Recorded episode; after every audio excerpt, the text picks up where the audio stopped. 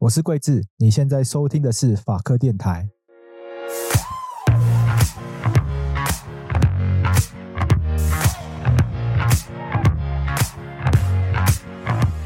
我们今天这一集要来聊跟大家息息相关，然后大家常常在新闻或者是报章杂志上常常会看到的一些新名词，也不一定新的啦，因为新名词可能是我们今天要讨论的一些跟通讯技术有关的名词中呢，可能比较新的部分呢会是五 G 这个词，在这个大概近年来大家常常耳熟能详啦。然后像前一阵子可能 iPhone 出新手机，其实各家厂买手机现在都会强调自己一定是有支援五 G 的嘛，因为五 G 是未来一个新的一个潮流。所以我想我们今天既然要面对这个时代新潮流，那我们就来好好来聊聊看，诶，到底这些东西跟通讯技术有关的这些内容，它到底它在现实生活中它的技术它是如何在运作的？那在我们国家里面有哪一些法规来规范这些事项？那因为法科电台是以法规的法律知识为主的一个内容，所以我们今天。就邀请到我们一位专家，我们特别邀请到国家通讯传播委员会北区监理处的副处长梁博洲博士，要来跟大家聊聊看，说大家在生日常生活中，其实，在五 G 出现以前呢，大家常常就会听到，譬如说，呃，这些这些什么三 G、四 G、五 G 一路以来这些无线通讯技术啦，手机上常常出现的这些名词，它到底指的是什么意思？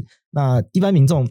可能跟我们听众一般民众比较有关联的，可能大家有些人会比较担忧说，诶，那我家如果大楼楼顶。有那个中华电信啊、台湾大哥大之类的电信业者跑来装基地台的话，有些民众他们会担心。那我们 NCC 我们的政府对这个基地台是怎么样来做管理，来来保护大家的健康？所以，我们今天特别邀请到我们的梁博洲副处长来跟大家聊聊看。啊，我自己认为啊，我自己是一个很典型的理工男，选读科系啊，一直到进入公家部门来工作，一路走来三十多年啊，都一直待在这一个呃进步神速，然后每隔几年就会有令人惊艳。跟振奋的新技术、新服务出现的资通讯领域，对，嗯，那目前我所服务的单位呢，呃，就负责管理这个领域的许多事务。是，那今天很高兴呢，也很荣幸有这个机会来跟各位听众朋友们分享基地台或者是电磁波相关的资讯。OK，因为我们我们基地台，我们今天会跟听众朋友分享非常多的这些我们在生活中常常听到这些跟手机有关的一些知识，然后我们想聊聊看相关的法规。那我想一开始从基地台出发，是因为它跟我觉得它是跟我们听众日常生活中，哎，大家比较容易接触到的一个面向。那我们今天可以很，我们今天很荣幸可以邀请到 NCC 的这位副处长，呃，梁博洲副处长。那我们在节目中等下称呼他为博洲。那副处长很谦虚啦，说自己是理工男，但其实副处长的学经历很雄伟，就是在台湾资源制大学的硕士，然后后面又在英国有很多这个进修的经验，然后一路晋升到博士，所以对这个领域一定是非常的这个专业。那我想是不是一开始可以先来跟听众朋友介绍一下？到底我们讲的这个基地台，它到底指的是什么东西？因为我们常常在新闻上，我们等下会跟大家分享一些有趣的新闻啦。因为大家可能讲到基地台，大家可能会比较简单的就想象说，它是不是就是插一根天线在大楼的楼顶？那有些人会觉得说，那它是不是就一直释放什么电磁波辐射？有些人就觉得说，它好像会住在这栋大楼或者附近的这些邻居带来一些很不好的影响。那后来又衍生出，譬如说在嘉义、在彰化，又曾经有这个当地的这个民众。因为非常害怕这个电磁波基地台带来的影响，甚至有举办公投，就希望把它拆掉。就后面发现拆掉之后呢，诶，没有网络可以用，所以又衍生出更多的困扰。所以我想一开始我们先来跟大家介绍一下，到底从技术的观点来看，基地台它到底指是什么东西？它跟我们的生活有什么关联？我想随着技术的演进哦，手机已经成为现代人生活中不可或缺的必需品。使用手机讲电话、加好友，还有分享图文、上网打卡、追剧、哈玩电动玩具。已经成为许多听众朋友的日常。这一些活动呢，就必须靠基地台来完成。我们手机必须把讯号传给基地台，基地台再传给电信网络，哦，构成一个网网相连。博洲曾经提到说，这个基地台就是我们网网相连一个很重要的环节。像我自己法律人，就不是很懂这些东西。我以前的概念是电脑只要插上线，它就可以上网。但后来变成无线上网，所以基地台是无线上网中一个很重要的环节，是这个意思吗？呃，没有错，是它的运作原理大概会是什么样的原理？基本上，呃，基地台的后端，我们说它的后端网络，它会有一个核心网络，嗯，这个核心网络可能就是直接透过有线连接，像台湾来讲，就是北中南各地都有机房，可是到了台北市，如果他要跟民众互通，他就必须靠部件在台北市各地区的基地台，由基地台发射无线电波，然后连接。在每一个地区的民众的手机，然后达成这个通讯的功能。我自己有时候就很困惑，就是为什么我的手机会知道这边有基地台？因为它之间没有任何线之类的东西。那为什么我手机到这个地方，它会知道这边有基地台可以用？他们是之间有怎么在沟通的东西吗？呃，没有错，基地台本身它会透过呃信号询问附近有哪些是属于我自己这个电信业者的用户。嗯，那如果是我自己业者用户的手机，因为手机上面有插入。我的用户识别卡，所谓的 SIM 卡，嗯，那这一只手机就会做回应。那这样我就知道说，在我这个基地台的范围里面，目前有多少我自己的用户。如果这个用户移动到另外一个基地台，其实也是透过这样的机制，另外一个基地台就发现说，哎，我的某一个用户现在已经移到我的这个基地台的搜讯范围。所以，如果有人要找这个用户，就必须透过我这一座基地台来跟他通信。我们的手机的讯号，比如说我传 LINE 啊，然后我讲几句话，所以他就是把这个我的话传到基地台。是。那基地台跟基地台之间是也是无线在沟通吗？还是基地台它就会接到有线，然后再连到所谓的伺服器等等的？传统上，基地台后端都是用有线。那随着技术的进步，目前基地台也可以用无线再跟其他的基地台做互通。哦，是，这是五 G 的概念嘛？对对是。那我自己有时候很好奇，譬如说我搭高铁，它速度很快嘛，就一瞬间这样过去。是。那手机它是基地台，这它是跟得上的。四 G 以后就可以。如果是传统，我们比较早的所谓第三代行动通讯三 G，如果我们速度过快，可能就会断讯，就跟不上。对对是。所以这个基地台之间，我就想说，高铁这样子，譬如说从台北到左营。它速度有时候很快，快三百公里，是是，它就应该应该一瞬间很快，就不同机台切切切切切切切过去。是，我说我之前有时候很好奇，那那个怎么会跟得上？所以它是技术的进步，让它可以做到这件事情。是的，没有错。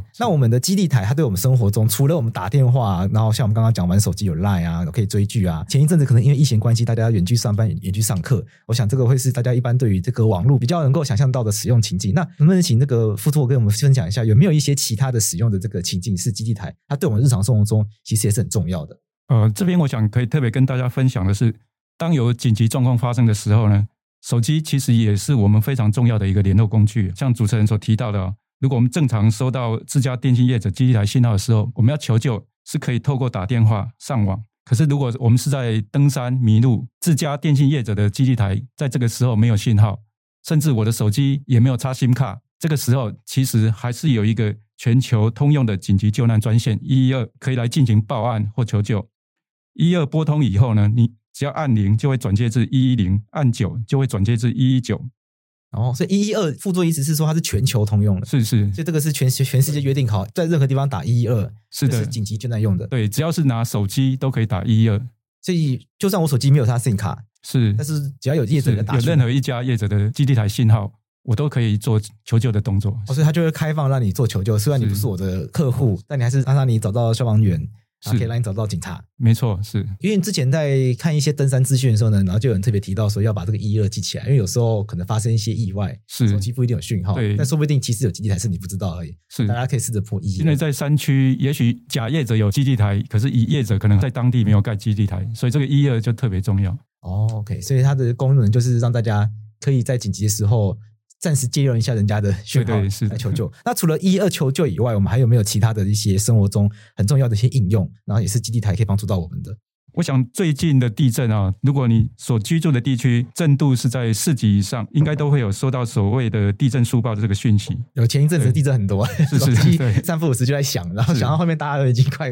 无感，想说对，没错，怎么那么多地震？是，所以大家手机收到的这叫做细胞简讯，可以算吗？没错，是细胞简讯。基本上这个细胞讲的就是基地台部件的时候，就很像是蜂巢啊，一个一个的蜂巢，那看起来又很像一个一个的细胞。哦，所以细胞指的是基地台部件的、那个、部件的那个，说它的讯号打出来的样子，这看起来很像很多细胞、那个。对，就是每一个基地台它所涵盖的范围，嗯，如果视为是一个呃区域的话，对，每一个区域之间相连，就感觉像一个蜂巢。哦，很像那个小时候生物课本上面会有一些显微镜的图，然后很多细胞粘在一起，细胞那个感觉是。所以，我们手机上可能不知道从什么时候开始，手机就会开始收到一些什么国家级、国家级警报。那有那有一些人手机为什么收不到？因为会有一些国家级边缘人，那为什么会有人收不到，有些人收得到？我想收不到的几个状况，包括说，呃，他是不是把他的手机的这个接收的功能关掉？哦，手机上可以关掉。是啊，另外就是说，他所在的地区是不是还没达到接收的这个设定条件？像刚刚讲的，如果是地震，他必须在预估的震度四级以上的地区才会收到。哦，所以如果你在其他地区，当然就不会收到。像更久以前，就是南部有个电厂，因为它突然故障，是，所以就立刻收到说，因为某某电厂故障，是可能会停电。是，所以这种停电预报也是透过这种细胞简讯的这个方式来去运作的。是，像三级警戒的那一阵子，有的时候如果有经过一些疫情比较紧张的区域，也会有人收到通知说，你可能经过什么区域，要注意自己身体健康。是是，这套都是用基地台来去实现这个功能。没有错，没有错，是。那接下来就想要跟佛中来聊聊看说，那如果基地台这么重要的话，我们国家对于盖基地台这件事情有哪一些规划？基地台确实是呃越来越重要，诚如刚刚所讲的，它跟我们生活已经有紧密的结合哈。那尤其是目前我们在推的第五代行动通讯，或者说大家简称的呃五 G 服务。而这五 G 就是第五代，嗯，对，是第五代被视为是很多像智慧制造、智慧农业、智慧生活它的基础。所以 NCC 在一百一十年起就透过行政院前瞻计划的经费补助，在全国各地，包括偏乡、离岛跟山林地区，跟电信业者采公司合力的方式来布建五 G 基地台。嗯，那到呃今年第二季，全国五 G 的基地台已经有三万一千多座。那五 G 的基地台电波人口涵盖率已经超过百分之九十五。全国八十六个偏乡跟主要的离岛地区，目前也都有五 G 的基地台。哦，为什么需要五 G？因为大家。有时候会觉得很困惑，说以前是二 G，因为像我国中的时候，手机是二 G 手机，是，然后后来慢慢升级了三 G，然后前一阵子变四 G，然后现在又突然变五 G。有时候大家不懂技术，想说为什么要一直升级？是，那当然越来越快是好事，二 G 到三 G，三 G 到四 G，就是我成长阶段嘛。嗯、国中、国小时候是二 G，手机根本不能上网，基本上只能讲电话，然后传简讯，简讯只能传七十个字。可能有一些我们的听众朋友是。可能现在是高中生的，就完全没有这个经验，没办法想象什么是简讯只能传七十个字。然后到三 G 时代开始可以有一些简单的上网，是，但速度很慢，所以大家基本上也没有爱用。到四 G 开始才真的开始普及。然后，可是就会有人觉得说，哎，其实四 G 网络就已经很快了。就是对消费者来说，像我现在还是用四 G，我没有升级到五 G。可是我就搭捷运，我看个影片，我会觉得速度很快啊。然后听个音乐、下载东西，其实你说等很久嘛，也没有到真的等很久。所以对我来说，就会觉得。真的需要五 G 这么快的网络吗？那为什么我们会需要一直升级？它难道是有其他的对来说有什么其他的好处吗？嗯，呃，我想要不要升级，基本上当然就是看个人的需求了，嗯，还有使用的习惯。那五 G 跟四 G 比较不一样的地方，就在五 G 就它的技术规格上，它有具备超高速、低延迟、大连接这样的特点。那谈到呃超高速呢，我想大家如果是要进行跨年或者运动赛事的直播，或者是进行线上教学的时候。就可以很流畅的把这个高画质影音内容立即分享给亲朋好友和学生们，它的速度又比四 G 更快，所以这当然就是看呃你要传送的内容是不是需要这么快的速度。那另外五 G 跟四 G 也有一个很不一样的地方，就是所谓刚讲的低延迟。那它强调的就是讯号传送的及时性，它的延迟时间甚至可以达到千分之一秒以内。那对于很多偏乡的民众来讲，如果我们应用在远距医疗上啊，就可以达到类似面对面看诊的这样的服务体验。低延迟呢，我们可以用来建构车联网，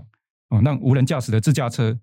透过人工智慧系统，在第一时间就能够掌握红绿灯跟周边车流的状况。五 G 也另外有一个特性叫做大连结，强调的就是说它在每平方公里内可以同时与百万个装置进行连线。哦，那这样如果用在我们的智慧农业呢，就可以用来收集田野间的各种感测的数据。哦，那再透过人工智慧 AI，然后整合专家的知识或是农夫个人的经验。就可以提供自动灌溉、施肥、农药喷洒等功能，那甚至可以推测未来经营的风险啊，这就打破了传统农业靠天吃饭的这样的一个限制。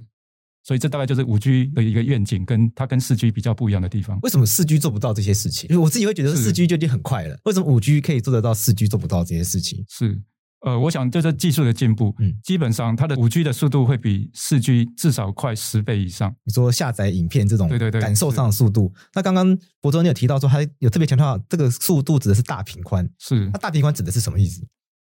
基本上就是说，呃，我们说下载速度，嗯，常常我们说，哎，几 mega，对。那到了五 G，甚至可以到几 giga，嗯，啊，它就是。十的九次方，OK，啊，就每一秒可以传这么多的资讯下来。那九次方已经超越我的理解范围，十后面有九个零，是是。所以大平宽指的就是它速度可以很快的意思。没错，是。那刚刚还有讲到一个大连结，说同时之间可以百万多个装置一起来使用，这个是意思是四 G 版做不到这件事情吗？哎，没错。因为四 G，譬如说，假设我们现在在我们办公室上面，理论上这边应该有四 G 基地台，是。可是我们台北市人口这么多，一定也是同时很多人在用。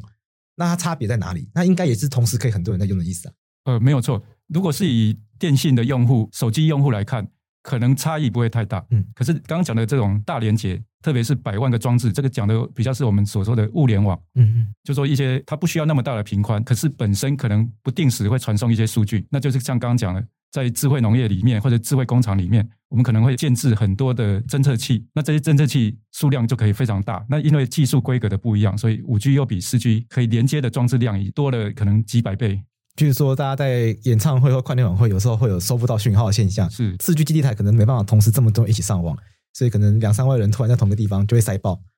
可是五 G 可以百万个装置同时使用的话，就不会有这个塞爆的问题。可以这样举例吗？不是，如果就手机用户来讲，嗯，如果同时那么多人，可能大家分享频宽，所以会慢，也是会造成塞车的问题。对，是。那这个时候可能就我们会。请电信业者，或甚至电信业者，为了提高自己用户的那个服务体验，对，他自己也会派一些行动基地台，对啊，跨年晚会啊，演唱会啊，那种两三万的演唱会，外面一定都会一堆那个基地台的车，像很像天线的那个车子，哎，没错，我不知道那个专业叫怎么讲，就是一看就知道是。所以我们说行动基地台，哦，行动基地台是。但是如果升级到五 G 之后，五 G 本来就可以装这么多人的话，就比较不需要做这件事情嘛。刚刚讲说，如果是针对手机的使用。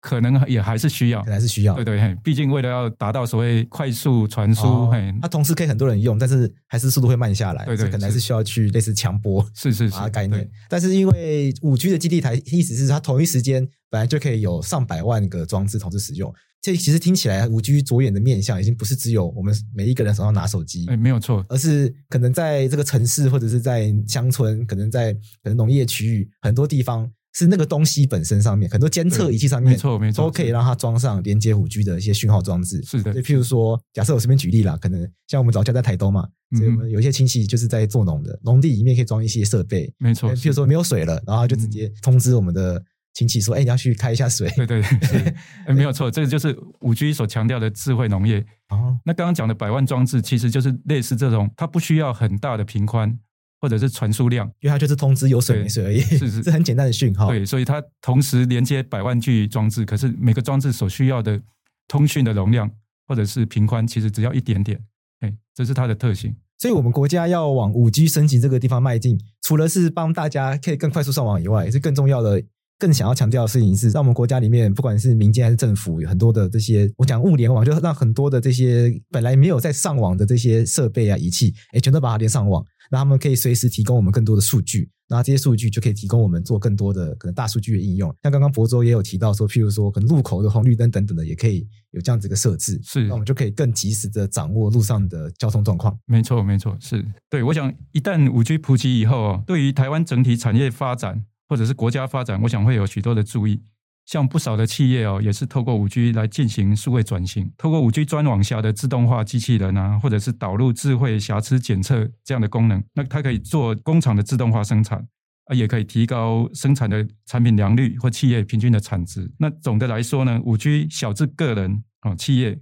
大至城市啊，刚刚主持人也提到。其实城市可以透过五 G 啊来建置所谓的智慧城市，哦，甚至是国家智慧国家等等哈，它对于国际竞争力的提升哦，以及新的价值还有产业链的创造，我想都是会有非常关键性的重大意义。除了刚刚讲的这些以外呢，还有一个是低延迟。那低延迟这边，刚刚博州有特别提到说，它未来可以让我们应用在譬如说可能 AI 的系统，或者是远距医疗等等的。是的。那这个也是现在的四 G 做不到的事情嘛？比如说远距医疗好了，线上看诊。可能有有一些听众在疫情期间就已经有经验了，是因为疫情期间指挥中心就有推出这个线上、嗯、线上确诊的这个服务嘛，可以线上预约，然后跟医生用线上方式问诊，然后医生透过网络就可以协助确认说，哎，这个快筛结果，然后是不是有确诊的一个状况，然后就可以开药单，然后民众就可以自己在附近的药局去领药，不一定真的要到医院去跟这个医生做面对面的这个问诊。这远距医疗听起来，嗯、呃，现在的四 G 不就做得到吗？为什么还特别强调五 G 可以做得更好？呃，我想是做到的程度不一样。嗯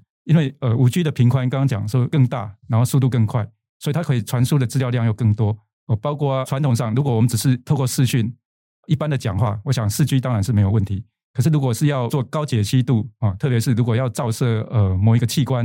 然后把这样的资料量及时的传送出来，五 G 当然因为它频宽大，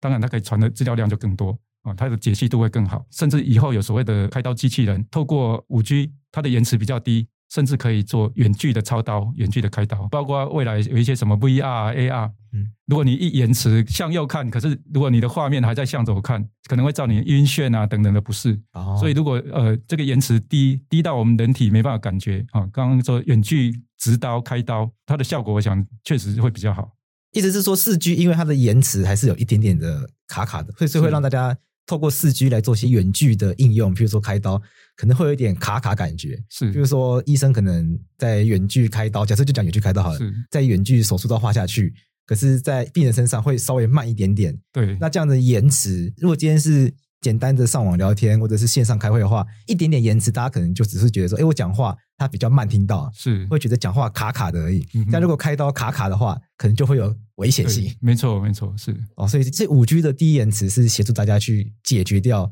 透过远距不会有带有这种卡顿卡顿这种感觉。是的，比较让你有这种亲临其境的这种感觉。OK，所以这样才有办法让这个网络有更多的应用了。是，没错。那接下来就会进到比较实际问题啊。如果我们国家要 NCC 的政策是希望我们要去往这个五 G 的这个基础公共建设要更绵密的这样迈进的话，那就表示说未来台湾要很多地方都有五 G 的这个基地台，就势必要有这样子的一个规划嘛。就五 G 基地要盖很多。我自己个人理解是五 G 的那个基地台，它的信号范围好像比四 G 小。是。对，那现在换句话说，它会盖的比四 G 还多。如果要达到相同的电波涵盖率，或者说讯号涵盖率，它势必是要比四 G 盖更多的基地台。那接下来就有个问题了，因为像我是律师嘛，我就对五 G、四 G 这个没有很了解。但是有一些事情就很常遇到，就是民众可能会来问一些法律上的纠纷。那因为这些基地台啊，它在都市里面常常就是盖在可能某一个社区大楼，可能跟某个社区大楼租用它的它的屋顶，我们讲这个楼顶平台。或者是商业大楼的楼顶平台，是或者是某一些可能公家机关的一些空地，那就借用空地去安装这个基地台。那通常在都市里面的话，因为人口稠密嘛，你不管装在哪里，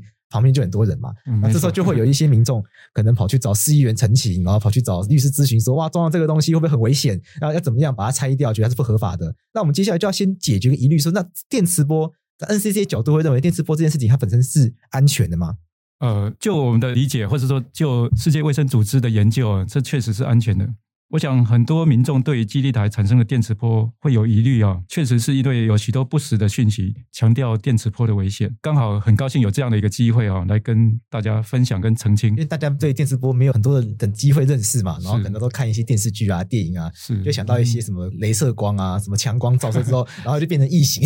就会有这种剧情。那这些剧情这样才好看，如果大家就担心说，那会不会现实生活中？那个楼顶的那个电磁波长照久了，不要不要不会变异形的，可是会不会得癌症？嗯，对，会不会就掉头发什么的？是，呃，基本上电磁波是可以分成游离辐射跟非游离辐射。那游离辐射呢，像是伽马射线、X 光射线，它因为可能会破坏生物细胞的分子，照射或接触后也会累积在我们的体内，所以在医院照 X 光就需要做适当的防护。听众们大概都有经验，就要穿所谓的防护衣，医生会叮咛说不可以照射次数太过频繁。那非游离辐射呢？它基本上就不会破坏生物的细胞分子，也不会有累积的效应。那包括刚刚提的基地台，以及我们常见的吹风机、微波炉等等的家电，或者是家中的 WiFi、手机啊这些通讯器材，它所产生的电磁波都是属于这一类的非游离辐射。那这一类的电磁波呢，它的能量其实是较微弱的，基本上是没办法打破原子的链接跟破坏生物的细胞分子，所以大家是真的不用担心。所以意思是说，五 G、四 G 或者是我们平常用的 WiFi，是其实这些这些讯号，它当然也是一种电磁波，没错。它的性质上是属于非游离辐射，它没有那么强了，没有办法把大家的身体，它不会，它没办法破坏大家的身体，没错，没错，也不会累积在人体里面。哎，不会，是累积在人人体里面是什么意思？就是不断的照射会产生其他的病变的意思。呃，基本上累积在体内，呃，像 X 光射线，它照射以后。它所产生的效应就会累积在体内，所以如果你持续照，那个效应就会越来越强。哦，就跟烫伤一样，对对，类似是热热的东西放久了，自然就会烫伤。是，照久了，自然它就累积，基本上会破坏我们的分子的原子结构。嗯嗯，对，这也是它为什么那么危险。是是。那刚刚讲的，呃，热热本身，因为我们身体本身可以调节温度哦，所以热本身其实比较不是一个问题。是 OK，这是不是很好的例子啊？因为没有很懂这些东西，但想说举一个大家比较能够理解，累积在身体里面的意思是，就它累积久了，因为它会带来一些效应，会累积的话就累积久了，它效应就变得很强大。对，就像吃药一样。哦，用吃药的话可能比较比较恰当一点。那意思是说，我们生活中有很多东西反正就有电磁波吗？哎，没有错。其实只要是有插上电的家电，基本上它都会发射电磁波。那包括地球本身也是一个很大的呃电磁场，还有每天照射的太阳光，它也是电磁波的一种。是，所以大家不用太害怕电磁波，不用、呃、不用一听到电磁波就觉得它一定很危险。有一些电磁波是有害的，但有一些是无害的，所以我们需要政府来帮我们把关。但有的时候会遇到民众，他可能真的不是很能理解啊。像我们之前在做这集之前的时候，我们找一些新闻嘛。那其实这些新闻之前听到的时候会觉得有趣，像譬如说彰化跟嘉义都有一些乡民，因为他们。就担心这个基地台会造成影响，所以他们甚至在当地有发动一些小小的民意调查。然后大家就一开始因为觉得这有健康疑虑，然后大家就会投票说希望把它搬走。好了，那后来可能电信公司就是迫于这个民众的民意还是很重要嘛，所以这样民众叫做做决定了，那电信公司就只好把它断讯。然后找时间要把它搬走，就一断讯呢，当地居民就哎没有办法上网，反正生活出现很大的困扰。对对，所以又希望再把它盖回来，希望把这个讯号把它弄回来。那到底我们政府在面对这种民众不理解，然后甚至引发当地的这样抗争的时候，我们要怎么来跟民众沟通比较好？通常会 NCC 每年都办了很多这种电磁波的宣导，就说只要是民众有疑虑，基本上都可以向 NCC 反映。那我们都会很乐意到各处去宣导啊，或者是分享这样的一个正确的电磁波的资讯。那另外就是说，一旦民众有抗争，其实我们也都会派员还有电信业者到现场去跟民众们沟通。去跟他们讲述正确的电磁波概念。那另外，呃，一方面我们也希望大家能够顾虑到其他沉默的大众，他其实是对于这样的一个通讯是有需要的。那其实以刚刚主持人所提到的，一百零九年彰化和美镇，还有嘉义水上乡的这个民众抗争的事件，我想确实因为许多居民他在断讯以后没办法上网，没办法打电话。真的是叫苦连天啊！那因为这是资讯时代嘛，不能上网，很基本的，可能现在很多人打电话都没办法打了。是，所以他们后来就召开李明大会啊，投票，透过明代还有乡长等等进行多方的协调以后呢，透过集体的发声，然后要求电信业者再恢复讯号。OK，是，所以拆了之后发现很很不方便，没错，是 赶快把它再弄回来。那我们除了去宣导以外，我们总是要能够讲出一些东西，才能让人家信服嘛。譬如说，我们有没有一些参考的标准值，或者是我们在设置基地台的时候，有没有一些规范，是可以确保它是可以保障到大家健康的？嗯，是。呃，基本上不管是第四代哈，刚刚讲的四 G 或第五代五 G，它的基地台，政府都有参考国际非游离辐射防护委员会所提出的建议值，来订定我国基地台电磁波的管制标准。那另外，我们在建置基地台的时候呢，都会要求它跟建筑物呢，应该要保持足够的社交距离。我们所看到的微型基地台发射电磁波比较小的哈，它的天线水平正前方八公尺内是不可以有高于天线的合法建筑物。那我们一般在室外所看到的大型基地台，则要确保水平方向正前方十五公尺内不能有高于天线的合法建筑物。NCC 也都会实际去查验每一座基地台，只有符合这些相关规定的基地台，NCC 才会核发基地台执照。那另外，根据世界卫生组织。WHO 啊，两千零六年所提出的第三百零四号文件，还有两千一十四年所提出的第一百九十三号文件，都有显示哦，基本上是没有证据证明基地台跟手机的电磁波会对人体健康造成负面的影响。而且我国的基地台基本上也都符合国际和国家的电磁波安全标准。佛祖的意思是说，这个基地台的设置上面呢，NCC 是有规范的，是它有很像，譬如说盖房子要有建造，那基地台在是架设之前还是架设之后要得到 NCC 的同意？架好启用前哦，对，我们会去验，会去现场看一下，对对，有没有符合刚刚讲的那个周遭有八公尺内不能有更高的建筑物，对。然后它所发射的电磁波，基本上它会做测试，然后我们会去量它的电磁波的强度是不是在我们要求的强度以下。就跟那个食品添加物有点像，它有容许值的概念，是，所以强度要在安全范围内的，是的，NCC 才会发哦，可以使用，然后发，没错，是，它才可以让它启用，然后去发讯号，是的，没错，是。我自己有个好奇点，就是它这个听起来像社交距离的规定，就是说五 G 基地台前方是八公尺，不可以有高于天线的合法建筑物。呃，微型基地台是八公尺，大型大型基地台是十五公尺，所以这些基地台它一定要盖在那个区域最高的房子上面。倒是没有这样的规定，不能比它高的话，这就表示它一定要是最高的那一栋。对，可是那是十五公尺，而且是正面水平方向，所以那个天线是不是指向天空的意思吗？常见的天线是平板型哦，它是固定在金属杆或是铁塔上面。嗯，那我们所讲的十五公尺，基本讲的是这一支天线它的水平正前方不可以在十五公尺内有高于这支天线的合法建筑物。它天线不是一根针而已，是一片板，一片板子。是，对，这个板子正前方十五公尺内不能有比它高的建筑物。对，而且是水平方向，哦、这个距离就是十五公尺，超过十五公尺就没有问题。OK，是，哦，那这个规定会造成基地台很难找吗？因为在比较乡下的地方，可能十五公尺没有很难的，可是会在台北市帮这个房子都很近，所以不好找。确实会可能会有这个困扰。那其实就实测的资料来看哦，即便是住在基地台下方，或者是说短于十五公尺，可是你的位置是低于天线的水平方向，基本上这样的电磁波都是合于规定。就是如果我在基地台的下方，是。那强度是比较低的，对，甚至有时候你根本都收不到这一座基地台的信号。哦，真的哦，对，所以我住在它下面不一定是用它，对，没错，哦，好特别。其实就好像我们用手电筒往外照，其实，在手电筒照射的范围之外，其实是没有光的，所以电磁波其实也是这有这个特性。哦。当它往某一个方向打的时候，其实如果你不在它打的方向，你是比它低，甚至你住在它楼下。有时候你根本都没接收到它的信号。所以它的讯号长相不一定是个圆形，因为大家都想象是一根针，然后一个圆形要辐射出来，不一，其实其实不一定是这样，这跟大家想象都完全不一样。是，是它是一个板子，然后往正前方打讯号，是要在它前方的这些用户，是这些设备才会才会去收到这些五 G 的讯号。是的，那当然，因为呃电磁波它本身会反射，所以有可能我们在住在楼下，我们收到的电磁波讯号是我们楼上的基地台它打出的讯号。也许在二十公尺、三十公尺的某一栋建筑物又把它反射回来，所以我们收到的信号其实是等于是两倍距离的一个信号强度。哦，那有的时候那个讯号如果重叠怎么办？呃，信号重叠就是同可能确实有可能可能某一个区域好，然后好几个基地台都照到它，这样手机不会很混乱吗？每一个基地台所用的频率都会有一点点差异，嗯，所以基本上是不会。可是如果频率本身太过相近，确实也会造成我们所谓的同频或邻频干扰。嗯，是。不过这个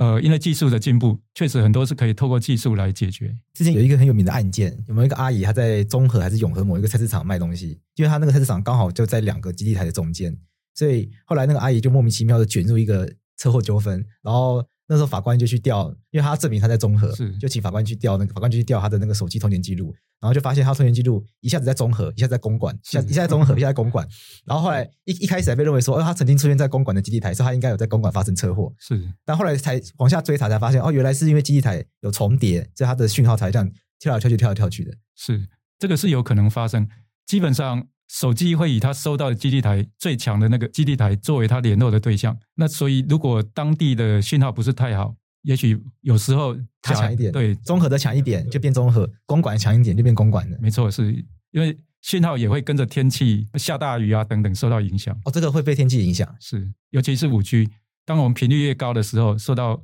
天气影响的程度就会越大。是，那我们刚刚讲的这个社交距离啊，就它的板子，它它的水平前方，比如说有八公尺。十五公尺这样一个限制，像在今年十月的时候呢，我们就看到一个新闻，是有一些居民认为说，那这个应该是要距离远离人群，就是说这个板子前方可能十五公尺，也许没有比它高建筑物。那假设有一个国小好了，是，然后小朋友，那家长就会就会跳脚，啊，这个板子就是正这种国小这样照射，国小应该都比这些房子矮，因为国小房子不会太高。可小朋友可能白天会升旗啊，然后会有体育课啊，对，晚上可能还会有其他的可能社团活动啊什么的，是，那就是有一有一大群小朋友在那边，那他们觉得很危险。民众认为说，基地台的架设必须远离人群十五公尺以上，这个是对于法规的相关误解哦。就正确的说法，应该说是天线的水平方向是要距离正前方的呃合法建筑物至少要有十五公尺。那所以刚刚的问题有有两个点啊，一个是说呃基地台本身，因为基地台其实是含基地台的基座等等，还有包括天线。那这个基地台有可能机房也许是设在大楼里面。那只是天线是放在大楼楼顶哦，那民众以为说，呃，基地台的设备啊，不是天线放在大楼里面会对邻居造成影响哦。那其实这个就是误解。刚刚讲的真正发射电磁波的是天线，天线本身如果是放在大楼楼顶，其实跟在楼下哈房间里面放基地台设备，这个是两件不一样的事哦。所以它的概念其实不一样。对，是。那一般呃，另外一个误解就是说，他以为说，呃，只要是十五公尺。哦，小于十五公尺都是违法的。那其实就是刚刚一直强调，其实这十五公尺的测量方式是以水平天线的水平正前方来看，是。所以如果你是位于它的下方啊，就是刚刚呃曾经讲到，如果你直接就住在它的楼下，呃，其实这个还是符合法规的规定。是。哦。而且其实呃刚刚也分享，这个时候所收到的电磁波强度其实可能是很小很小。对，因为它可能是透过电磁波打到呃远方的建筑物后，后再反射回来。所收到的，所以这个时候的电磁波强度其实有时候是非常小，甚至呃，其实实物上我们也发现，我们所收到的基地台电磁波强度呢，常常会比我们自己放在耳朵旁边正在通话的手机所发射的电磁波还弱。啊，这一点也要特别跟大家分享。OK，所以手机在讲话的时候，它其实也在发射电磁波。没错，是。所以之前常常有人觉得这个手机是安全的嘛？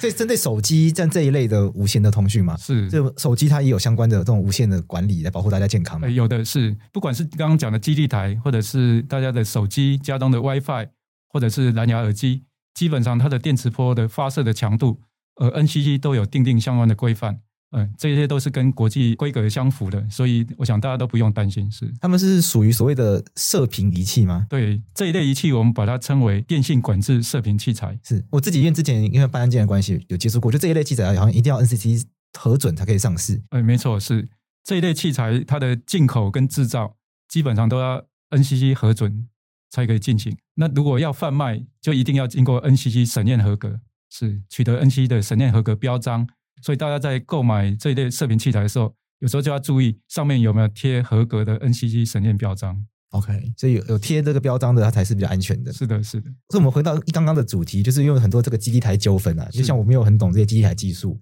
但是可能在做一些民众的法律咨询的时候，常常会有民众问说，我们大楼又没有同意他装，为什么他可以装？那我刚刚在节目开始之前也请教一下处长说，哎，有一些争议是，可能大楼民众觉得他们就不同意啊，可是还是安装，那这个是合法的吗？其实就要看个案来认定，嗯，或者是我们国家有法律是允许说，在特定什么情况下面是有一些公共利益的考量，所以可以。强制安装这个基地台是有这样子的规定吗？倒不是说强制安装，嗯、就是说法规是有规定说，呃，在私人建筑物上，如果电信业者找不到其他的替代方案，它是可以用最小损害的方式，然后有偿来使用。哦，所以不是，所以不是就是很土匪说我要装就装？当然不是，是嘿，那当然就还是要取得呃用户的同意。那当然，呃，如果盖在大楼楼顶，就要看说这个是共用还是专有的部分。如果是专有的部分，建筑物本身如果是属于我个人所专有的，当然我个人就可以决定说我要不要让电信业者来盖基地台。那如果我楼顶是属于这个大楼住户共有的部分，这个时候就需要透过管理委员会或者是区分所有人的同意。是，所以因为法规有规定说，如果我们找不到地方装的话，可以装在私人的大楼上面，是，是，但是要给予补偿。是，所以这个时候还是需要有一些沟通的环节啦。大家还是要把这个补偿的金额谈妥。是的，是的。所以法律上会变得比较有趣，因为民法里面有类似的规定，譬如民法有这个可能所谓的代地通行权，或者是一些排水权。嗯，就是如果今天要排水或者要通行，我一定要使用人家土地的话，其他的其他的土地所有权人他是不能够拒绝的。反正水排不出去的话，照样是大家，或者是人家的地就走不出去。他有一些地可能本身没有连接马路。所以他一定要穿越人家的土地，他才能出去。那也不能故意把人家挡住，人家出去。是，可是这个要要排水的、要通行的这个人呢，他要选择最小损害的一个路线。没错，他大概是类似的概念了。是，因为通讯，因为未来大家除了真实世界的走路排水之外，大家其实更更长的是虚拟世界的上网。是，这些虚拟世界的上网，它都需要这些基地台的很完整的建设才办法做到。是的。所以如果今天这个区域真的就是不在你家装，没有地方装的话，那这个电信业者他有这个权利，是希望我要在这边装，但是我们要来谈一下补偿，是没有错。这样。那呃，其实就基地台的建设来讲，基本上电信业者也不会强制说一定要装在这里，还是要透过协商取得呃刚刚讲的，不管是共有或专有人所有人的同意，他才能够去装。是，就像我们刚刚讲的，在脏话还有在这个甲乙都发生过这个装了之后呢，因为发生很大的。发生很大的抗争嘛，所以后来不只好把它先拆掉。就拆掉之后呢，又引发另外一波民怨，因为没有办法上网，又再把它装回去。所以在这个过程中，NCC 要常常来协助协调。如果大家有疑问的话，是可以直接找 NCC 问嘛。因为像像这一类的，为什么会知道这案件呢？是因为我我在苗博雅议员的办公室有提供法律咨询的服务嘛，那就会有一些可能里长啊，或者一些民众啊不懂这些事情，就跑来问说我们家大楼被装基地台了。然后我也是因为这样子才知道，哎，原来还有这一类的纠纷。是，但是像议员办公室就会说，这个基地台好像也不是归台北市政府管的，最后就只能决定说，那他们有疑问的话。只好把他们转给 NCC 来处理，是这样子来处理的吗？呃，没有错，这确实就是 NCC 的执掌。刚刚讲到说，呃，不管是基地台的电磁波，或者甚至手机哦，或家中 WiFi 跟电磁波这些射频器材有关的电磁波议题，基本上都可以找 NCC 来协调。是